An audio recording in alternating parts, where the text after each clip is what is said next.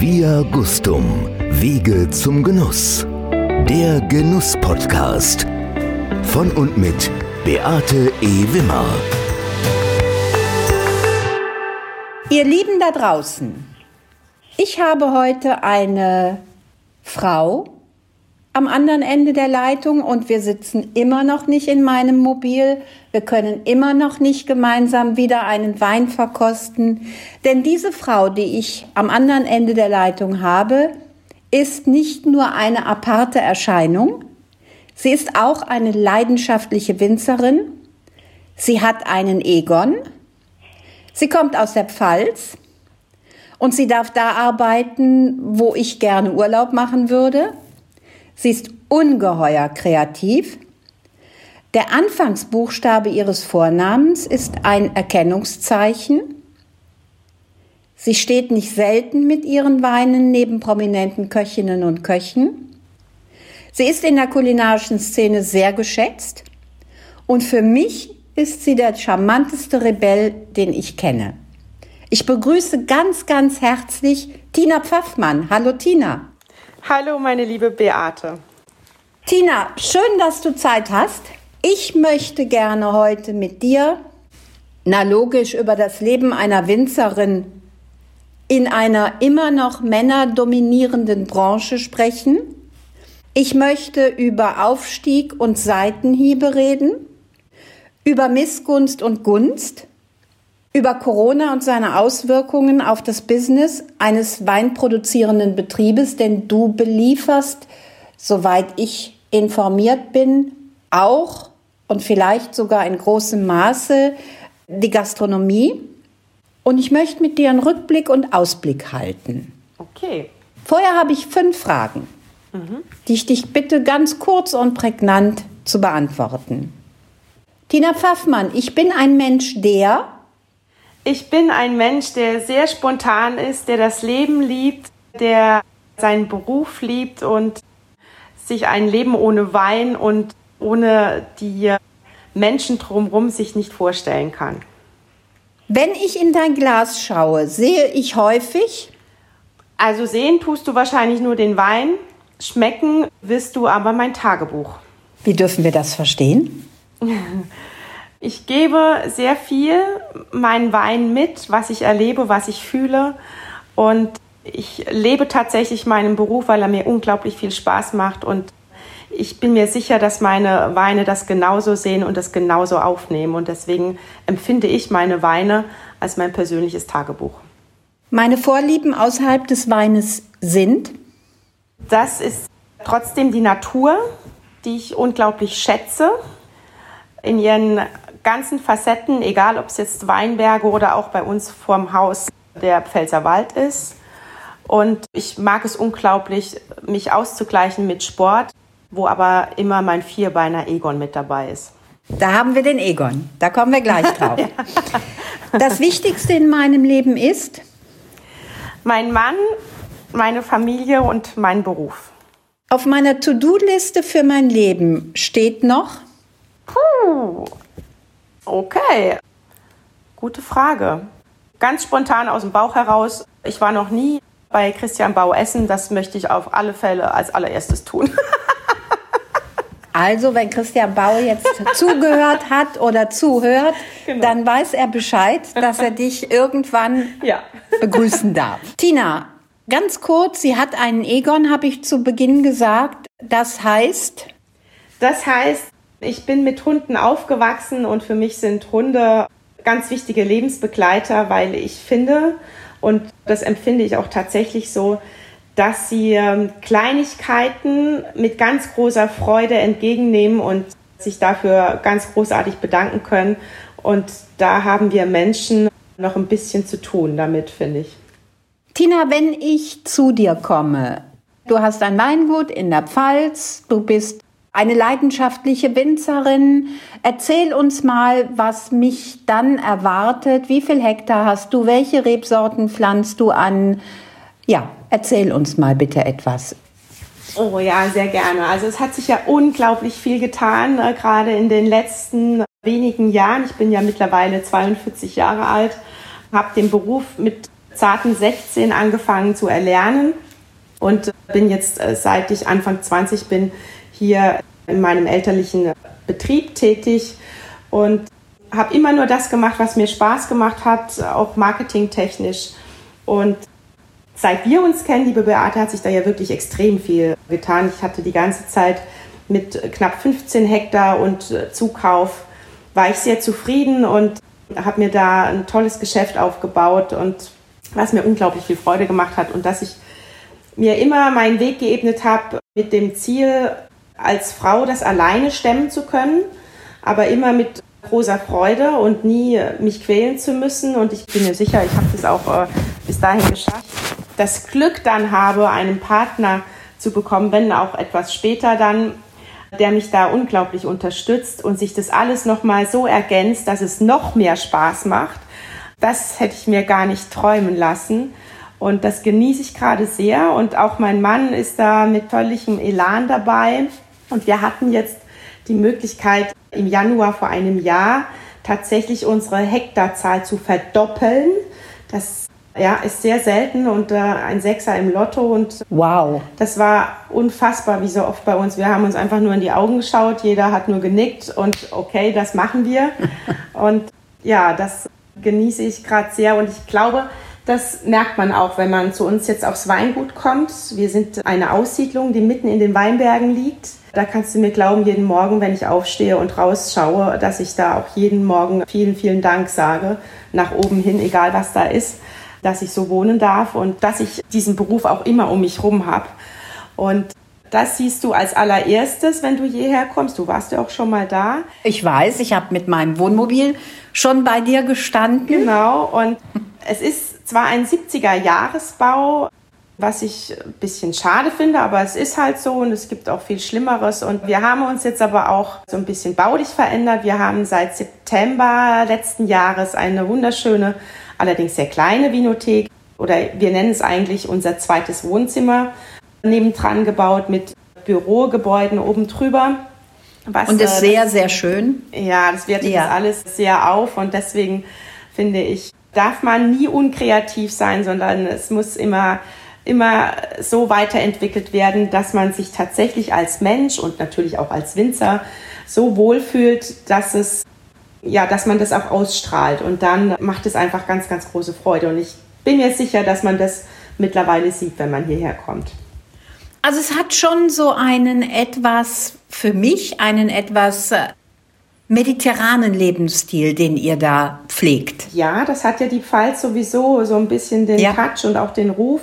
Das ist auch toll, aber trotzdem versuche ich, ich habe das früher auch immer gesagt, wir sind mediterran und man nennt uns ja auch die Toskana hier, ne? also die Toskana der Pfalz. Genau, die, die Toskana, Toskana Deutschlands, genau. Klar. Aber jetzt sage ich, ja, wir sind aber, die Toskana ist die Toskana und wir sind die Pfalz und das ist doch was anderes. Und diese Pfälzer Mentalität, die möchte ich jetzt schon mehr nach außen bringen. Bitte unbedingt. Ja. Bitte unbedingt. Ich liebe sie. Ich liebe ja. sie. Ja, ich auch. Ich bin von Herzen wirklich sehr, sehr gerne Pfälzerin. Elterlichen Betrieb hast du eben angesprochen. Ja. Was hast du da übernommen? War das ein Mischbetrieb oder wie viel Hektar waren es? Was haben die gemacht? Wir haben, als ich angefangen habe, in die Lehre zu gehen, hatten wir acht Hektar und auch damals hatten wir schon äh, das Glück, einige Hektare dann mit dazu zu nehmen, als ich mich entschlossen habe, in die Fußstapfen meines Vaters zu nehmen und sind dann auf 14 Hektar hochgegangen. Mein Papa hat hier mit seinem Opa das Weingut aufgebaut, hat großartige Arbeit geleistet, was die damals haben körperlich arbeiten müssen. Das ist ja unfassbar. Ja. Also da ja. ziehe ich wirklich den Hut davor und die äh, haben sich hier wirklich ein sehr, sehr schönes kleines Weingut damals aufgebaut mit ein bisschen Privatkundschaft und auch Fassweinverkauf. Die haben sich unglaublich bemüht, Kundschaft auf den Hof zu holen, also mit Weinfest damals noch, wie es früher so war. Und dann mit jahrelangem Straußwirtschaft, Begleitung. Also sie, meine Eltern haben wirklich jedes Jahr vier Monate Gastronomie betrieben also heute sage ich, was für eine Knochenarbeit. Deswegen schätze ich ja auch die Gastronomie so, weil ich weiß, was für Arbeit dahinter steckt.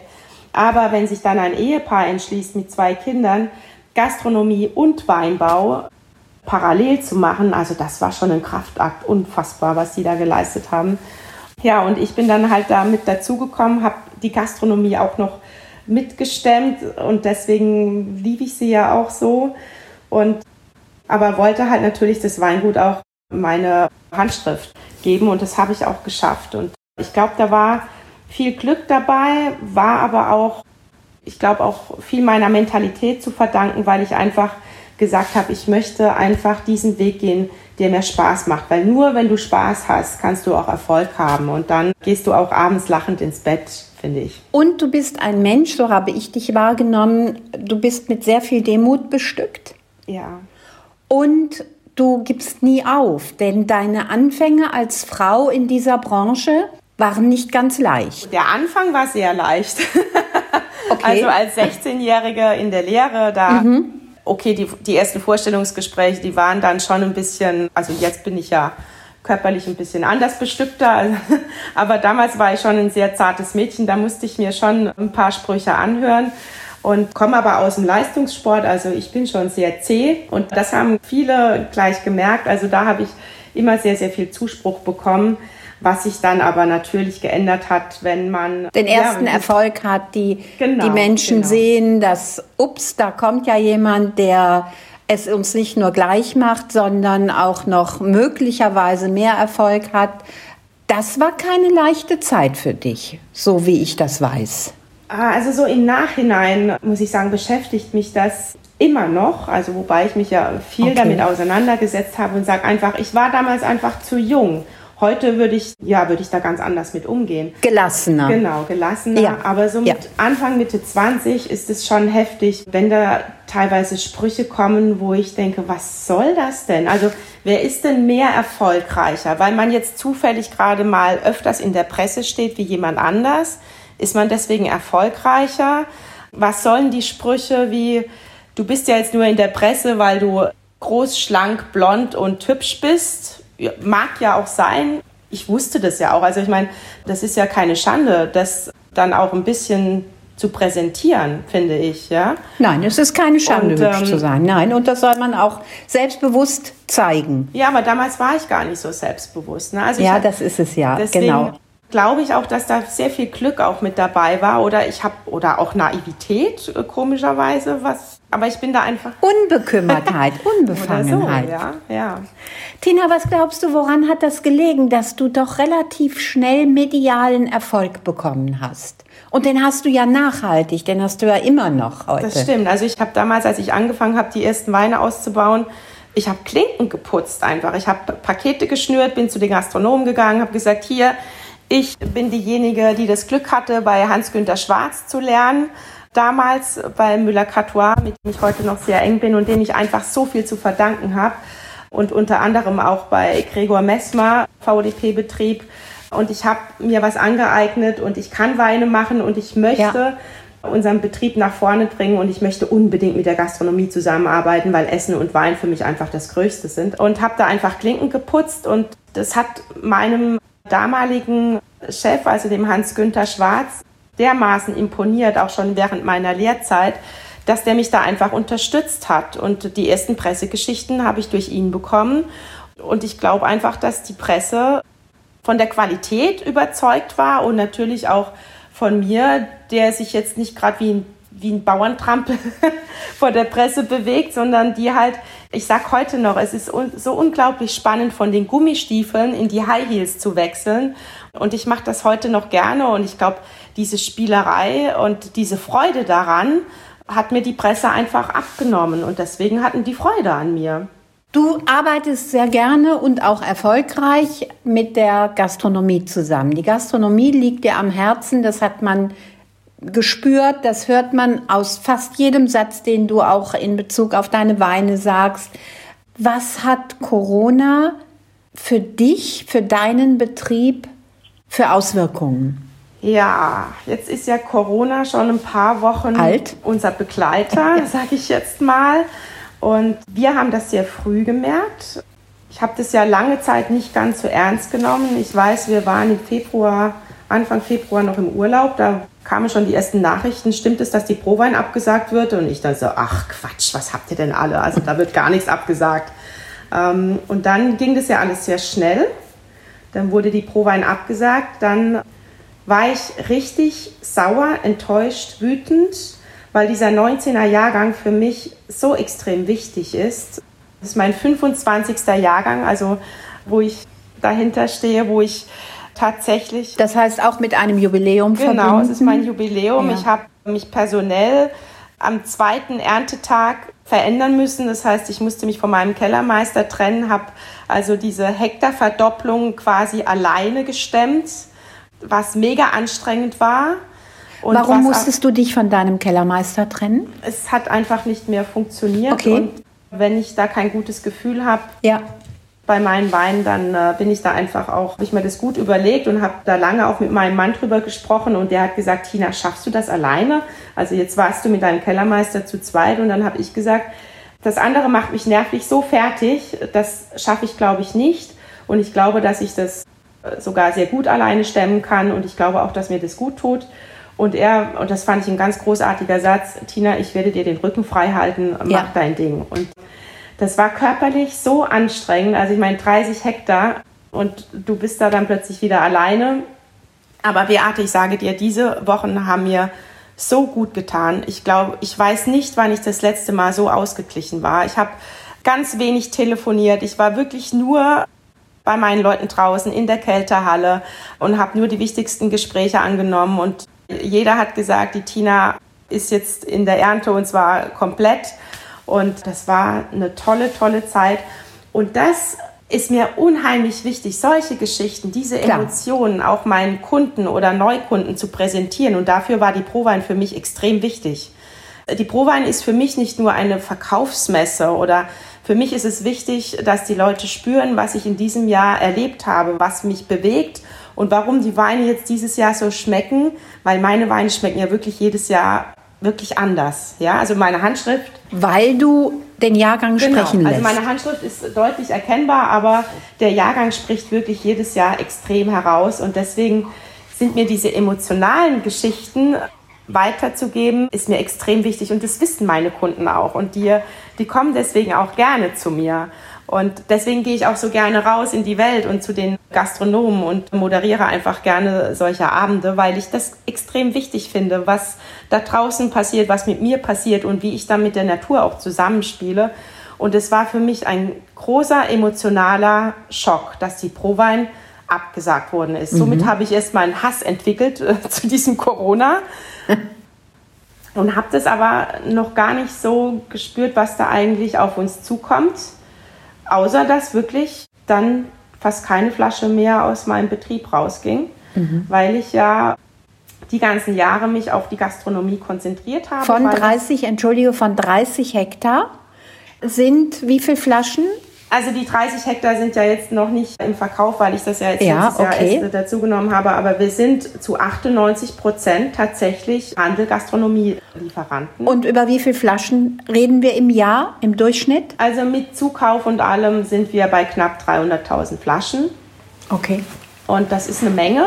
Ja. Klar, man kalkuliert ja und man kalkuliert auch immer mit schwächeren Monaten, aber kein Mensch, kein Mensch rechnet ja mit null Umsatz, ja. Mit dem Totalausfall. Und ich möchte jetzt nicht sagen, dass wir null Umsatz gemacht haben, das geht nicht, weil dafür hat mein Mann die letzten zwei Jahre da ganz viel Energie reingesteckt, um auch, der sagt, Tina, es kann doch nicht sein, dass du nach Hamburg fährst.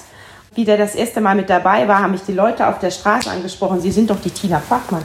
Das gibt es ja gar nicht. Und dann sagt er, du musst doch den Leuten die Möglichkeit geben, dein Weingut zu zeigen. Ja, und deswegen kam diese Vinothek, damit die Leute uns auch besuchen können. Und Heiko hat da. Die wirklich was Besonderes ist. Genau. Also ich habe es ja selber auch schon gesehen. Und Leute da draußen, fahrt in die Pfalz. Die Pfalz ist nicht nur schön, sondern das Weingut Tina Pfaffmann auch erlebenswert. Danke, Beate. Und ja. Ja, und ich muss sagen, da hat er im letzten Jahr wirklich schon extrem viel bewerkstelligt und wir hatten schon viele Kunden, die hierher kommen, auch Neugierige, die ja immer wieder gekommen sind. Also wir haben tatsächlich in dem einen Jahr schon Stammkunden, Privatkunden, was wir natürlich ausbauen wollten. Das hat uns aber jetzt in dieser Krise nicht gereicht. Natürlich, ihr habt ja auch die Genusszentrale aufgebaut in Landau. Ja. Und die durfte ja auch nicht geöffnet werden. Nein, die ist äh, immer noch geschlossen. Ähm, die Wann macht ihr die wieder auf? Wir werden nächste Woche eröffnen, allerdings auch sehr ja, diskret. Es ist ja eine kleine Weinbar mit ganz tollen Winzerkollegen. Das ist so ein kleiner Traum von mir und auch von meinem Mann, dass wir uns da verwirklichen mit, mit Weinen, wo ich einfach den Hut davor ziehe von äh, Kollegen, wo ich ganz großartig finde, wie Peter Jakob Kühn oder ja. auch Franz Keller oder Du warst selbst schon da. Es ist Theresa Breuer, vor der ich ja auch wahnsinnig demütig bin, die tolle Weine macht. Und es ist einfach großartig, solche Weine dann auch verkaufen zu dürfen. Und ich muss ganz ehrlich sagen, das ist unser kleines Hobby. Damit verdienen wir jetzt kein Geld, aber wir wollen natürlich auch nicht drauflegen. Und deswegen haben wir die Genusszentrale sofort zugemacht. Ja. Und jetzt äh, müssen wir einfach mal schauen, wie wir das machen, weil die so klein ist. Wir können ja diese Abstandsregelung gar nicht einhalten. Wir werden sie jetzt einmal in der Woche aufmachen, damit die Leute sehen, also wir existieren noch und wir leben noch und wir wollen auch weiterleben und werden da einfach personell so ein bisschen uns verringern, zumindest in der Genusszentrale. Aber sie wird auf jeden Fall am Leben bleiben. Das kriegen wir hin und das schaffen wir und das auch mit großer Freude. Aber wir haben uns auch überlegt, um das bewältigen zu können, werden wir die Genusszentrale dann nach Frankweiler holen. Aha. Und wir werden hier auf unserem Weingut, was wir gar nicht vorhatten, jetzt im Juni, wenn alles klappt, dann einen Ausschank hier bei uns in der Vinothek machen. Cool. Ja. Das kann ich mir auch sehr gut vorstellen. Ja. Tina, dir muss doch das Herz geblutet haben, als dann die Gastronomie wirklich derart in Vergessenheit geriet. So habe ich das empfunden. Und jetzt empfinde ich, dass da so viel Aufbruchstimmung ist in der Gastronomie. Sie haben alle wirklich richtig, richtig Lust darauf, ihr Business wieder aufzunehmen. Glaubst du, dass sich die Gastronomie in ihrem Dasein verändert hat und verändern wird? Also ich glaube, da wird sich vieles verändern. Jetzt in den nächsten Wochen sowieso müssen die sich alle umstellen mit diesen ganzen Abstandsregelungen und ja, die Hygienevorschriften, Hygienevorschriften etc. pp. Das heißt also, sie werden Umsatzeinbußen haben, weil sie können das ja also sie haben ja im Durchschnitt vielleicht die Hälfte der Sitzplätze. Da kommt es natürlich auch auf die Größe vom Restaurant drauf an. Und das zu bewerkstelligen wird schwierig. Also für sie wird es echt noch hart werden. Und deswegen versuche ich sie auch da so gut wie es geht zu unterstützen mit Zahlungszielen etc. Also ich versuche da wirklich mein Möglichstes, aber ich muss natürlich auch für mich gucken, dass wir hier auch weitermachen können. Und dann äh, liegt es natürlich auch daran, wie die Leute damit umgehen. Und ich hoffe, sie genießen das jetzt, dass alles wieder aufgeht, trotz Mundschutz und trotz Hygienevorschriften und gehen wieder raus und unterstützen die Gastro und haben vor allen Dingen wieder Spaß am Leben. Das ist ganz, ganz wichtig. Und wenn wir diesen Spaß wieder finden und diesen Wohlfühlcharakter, dann bin ich der festen Überzeugung, dass der Virus gar nicht mehr so viele Chancen hat. ich glaube auch, dass wir das gemeinsam schaffen werden. Wie wirst du deinen Betrieb verändern? Veränderst du irgendetwas aufgrund dieser ganzen Corona-Erfahrungen, die du gemacht hast? Wie hat sich euer Leben im Weingut verändert? Natürlich, wir werden uns verändern. Wir haben uns schon wahnsinnig verändert in den letzten Wochen. Mein Mann und ich sind da ja sehr kreativ und da ja. habe ich ja das Glück, dass äh, der Heiko ja aus der Marketingbranche kommt. Also das ist wirklich ein ganz großes Plus und auch manchmal ein ganz großer Streitpunkt, weil das Winzerherz zusammen mit einem Marketingherz, das sind zwei ganz unterschiedliche Dinge. Also da kracht es auch manchmal wirklich extrem. Weil ihr aber auch beide sehr, sehr leidenschaftlich seid. Ja, das stimmt. Und wir haben uns in den Wochen sehr zurückgezogen für uns. Mhm. Wir haben jeden Abend, ich weiß gar nicht, ob ich das laut sagen darf, aber wir haben extrem viel getrunken. Also nicht nur ihr. also wir haben die alle, jeden Abend haben wir uns zwei Corona-Weine ausgesucht. Mhm. Und wir haben da ja wirklich, das Genusszentrale Lager ist ja hier im Weingut. Wir haben da ja die beste Auswahl gehabt überhaupt und es waren also jeden Abend zwei Weine, die wir mit Genuss getrunken haben und haben es aber auch zur Aufgabe gemacht, dann während dieser Zeit uns zu überlegen, was machen wir, um liquide zu bleiben, weil draußen der Außenbetrieb, was da gerade los ist. Da sprüht ja jetzt alles, es wächst ja, ja alles. Und die Natur explodiert. Die Natur explodiert, Gott sei Dank, es gibt ja Energie. Aber ich möchte natürlich auch meine Qualität erhalten oder sogar besser werden. Das heißt, ich muss ja investieren und ich möchte auch investieren. Und somit haben wir uns in den Wochen ja, anders aufgestellt. Wir haben Privatkundschaft an Land gezogen, wir haben Mailings geschickt. Ich habe mich auf Facebook und Instagram so ein bisschen verwirklicht mit anfangs Schwierigkeiten.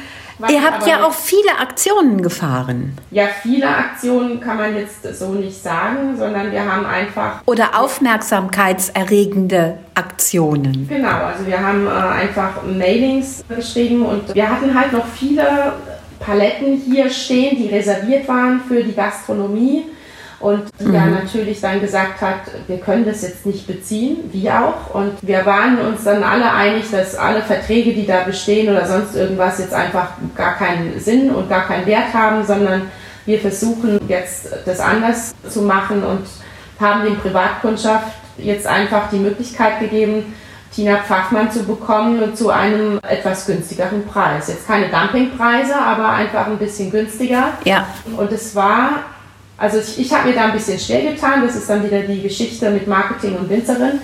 Und habe dann zum Heiko gesagt, ich möchte mich doch hier nicht für Billigpreise, aber es waren ja auch keine Billigpreise. Beate, du glaubst nicht, was wir da für einen Rücklauf bekommen haben. Das sind Leute, die haben mich angerufen, konnten erstens nicht fassen, dass ich persönlich am Telefon war und haben sich bedankt, dass sie die Möglichkeit haben, jetzt die Weine zu kriegen, die man auf dem Markt ja eigentlich gar nicht mehr bekommt damit sie diese Zeit mit einem guten Wein verbringen können. Aber Tina, ist, das muss doch für dich etwas Wunderbares sein. Ja, das, äh, also deswegen sage ich, diese Zeit hat ganz viel Negative, weil man kriegt natürlich Existenzängste zwischendurch, das kannst du gar nicht verhindern. Aber vom Menschlichen her und auch von unserer Kreativität her, wo ich mir sicher bin, dass die uns nach der Krise auch bestimmt weiterbringen wird, bin ich da also A berührt und B auch teilweise gestärkt, wo ich sage, okay, wir sind auf dem richtigen Weg und ich bin auch den richtigen Weg eingeschlagen mit meinem Mann zusammen und dann habe ich auch wieder diese Freude. Diese Freude weiterzumachen und auch diese Energie. Du brauchst ja auch irgendwann wieder Energie, weil du bist ja leergesaugt durch diesen blöden Virus. Ja. Und du musst auch manchmal dich sammeln, weil alle Leute können das nicht. Also gerade die ältere Generation, die dann unglaublich Angst haben. Und meine Eltern zum Beispiel, die haben da unglaublich Angst, dass jetzt alles im Bach runtergeht. Mhm. also Existenzängste ja, richtig das, auch damit verbunden. Das aufzufangen und das ja. kostet viel Energie. Ne? Und du musst da einfach schauen, dass du da gut aufgestellt bist. Und das sind, auch wenn ich mich da mehrfach wiederhole, das sind einfach Dinge, mit denen du Spaß hast. Ja? Und, und dann wird es auch alles wieder gut werden. Auch wenn es jetzt, wir sind uns alle bewusst, dass es jetzt einfach eine Zeit lang dauert, bis, äh, bis wir wieder auf dem Damm sind. Ja, also. Bis wir wieder auf dem Damm sind. Wir werden anders auf dem Damm sein. Aber was ich auch immer wieder bei dir spüre, ist diese Demut, die du mitbringst und die erdet dich ja auch und die macht dich nahbar. Ja, das ist im Moment auch wieder ganz extrem. Also jetzt gerade, wo die Natur draußen so explodiert ja. und ich jetzt ja die letzten Wochen auch gar nicht mehr so unterwegs sein durfte und konnte, habe ich mir jetzt einen Arbeitsrhythmus angeeignet. Ich bin also morgens sehr früh wach. Meine Leute gehen um 7 Uhr raus in Weinberg und ich gehe da mit. Geht Egon mit? Egon ist dabei, natürlich. Ja. Und ich bin dann die ersten paar Stunden im Weinberg, bevor ich dann wieder zurück ins Weingut komme, um da dann marketingtechnisch oder büromäßig dann einfach auf dem Laufenden zu bleiben. Und dieses Arbeiten draußen im Weinberg, wenn du mich jetzt sehen könntest, ist es ja super, dass man, äh, ja. äh, weil so Aufnahmen muss man sich ja nicht zurecht machen. Nein, das ich habe weder Haare gemacht noch ich habe dreckige Füße, weil ich bin ja dann auch immer irgendwie barfuß kurz unterwegs. Wenn ich mich dann von meinen Leuten verabschiede, dann gehe ich noch an irgendeinen anderen Weinberg, schaue mir an, was da los ist, ziehe die Schuhe aus, ich laufe durch diesen aufgearbeiteten Boden. Du musst es fühlen. Ja, ich, ich brauche diesen Dreck zwischen Zehen und dieses Fühlen der Erde auch zwischen den Fingern. Das ist für mich ganz extrem wichtig. Und dann spürst du die Natur auch. Und da habe ich Demut und habe aber auch eine große Dankbarkeit große Demut habe ich eigentlich immer nach der Ernte, wenn ich dann die Weinberge abgeerntet sehe, wie, äh, wie sie dann so mhm. dastehen und sagen, so, wir haben jetzt alles gegeben und jetzt brauchen wir aber auch ein bisschen Ruhe. Mach genau. was draus. Mach was draus ja. und lass uns jetzt einfach mal ein bisschen ja. in Ruhe. Da spüre ich große Demut. Im Moment in dieser Phase spüre ich einfach nur ganz viel Energie und Dankbarkeit und das finde ich extrem wichtig. Ja. Tina Pfaffmann, das waren tolle Worte, die uns die du uns jetzt noch mit auf den Weg gegeben hast. Ihr Lieben da draußen, lasst es euch wirklich verinnerlicht das, was eine Winzerin wie Tina Pfaffmann ausmacht, was sie gesagt hat. Für mich ist auch, sind auch Dinge wichtig wie Demut, Empathie, die begleiten mich in meinem Leben. Tina, ich freue mich extremst, wenn wir beide uns wiedersehen. Ich glaube, es wird auch nicht mehr ganz so lange dauern, bis ich mit meinem Wohnmobil wieder in die Pfalz komme zu euch. Und äh, ich weiß ja, dass ich auch sogar bei euch duschen darf. Natürlich. Ich freue mich extremst, wenn wir uns wiedersehen. Ich wünsche euch jetzt erstmal weiterhin viel Erfolg, viel Motivation, viel Positive Gedanken, Energie habt ihr, das weiß ich. Auch deine Familie hat sehr viel Energie. Sie strahlt sie aus. Danke, dass du für uns Zeit hattest und bleib bitte, bitte, bitte gesund. Liebe Beate, vielen Dank für die Möglichkeit, mein Leben und meine Freude am Beruf so wiedergeben zu dürfen. Vielen, vielen Dank. Bis ganz bald, liebe Tina. Bis bald, meine Liebe. Mach's Tschüss. Tschüss. Ciao, ciao. Ciao.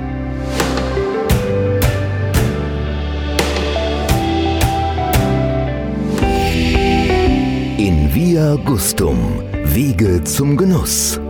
Der Genuss-Podcast. Von und mit Beate E. Wimmer.